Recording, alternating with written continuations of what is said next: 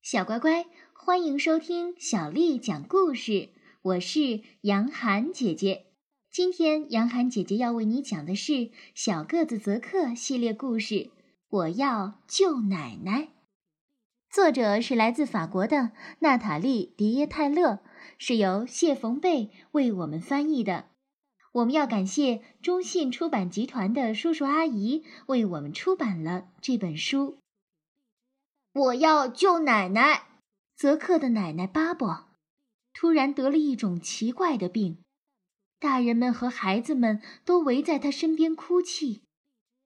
巫师巴图对泽克说：“我知道有一种药水可以治好你奶奶的病，你需要找到我们这片土地上最厉害的东西，拿它的一小部分来做成药。”泽克很想救奶奶。虽然他个子非常小，比他妹妹莉迪迪小，比科科迪的小猴子也要小，比那些矮小的灌木丛都要小。他想了又想，他一下子想起了爸爸。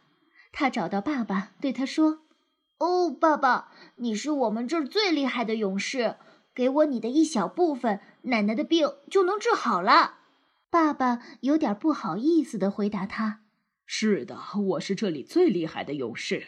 可是不瞒你说，沼泽地的鳄鱼总是能从我手里逃脱。”泽克自言自语道：“我爸爸是最厉害的勇士，可是鳄鱼更厉害。那么，好吧。”泽克毫不犹豫地跑到了沼泽地去找鳄鱼。找到鳄鱼后，他走过去对他说。哦，可怕的鳄鱼！听说你比我爸爸，也就是那位最厉害的勇士还要厉害。那你可以给我你的一小部分吗？如果你给了我，我奶奶的病就能治好了。鳄鱼张开大嘴说：“再走近点儿吧，我会给你的。”可是就在泽克准备往前走的时候，鳄鱼突然跳了过来。还好泽克动作快。他马上从沼泽地跑掉了。哎呀！强烈的太阳光让凶狠的鳄鱼睁不开眼睛，他低着头，重新回到了他的洞穴。泽克小声地说：“太阳比沼泽地里的鳄鱼更厉害。那么，好吧。”泽克毫不犹豫地爬上了最陡峭的山峰。哦，伟大的太阳，你打败了鳄鱼！他比我爸爸，也就是我们这里最厉害的勇士都要厉害。那么，请给我你的一小部分吧，那样我奶奶的病就能治好了。太阳压低声音说：“再走近一点吧，我会给你的。”可是泽克走得越近，就感到越热。他赶紧躲到了一棵小树的树荫里。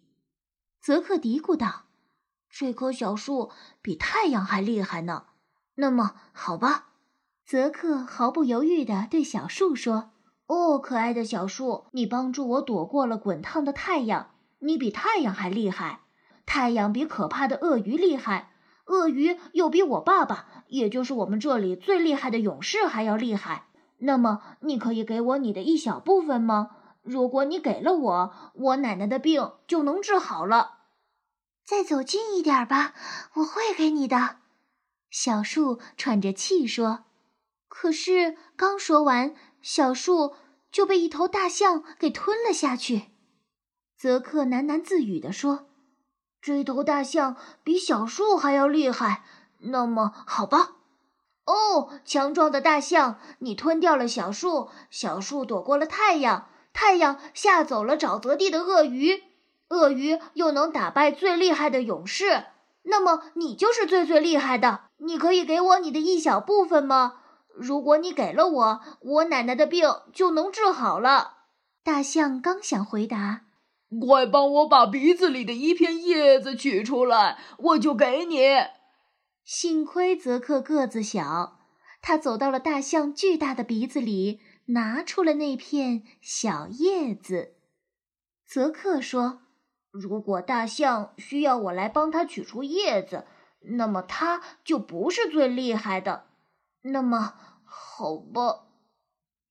泽克又难过又泄气地走回家，一边走一边忍不住掉下了大滴的眼泪。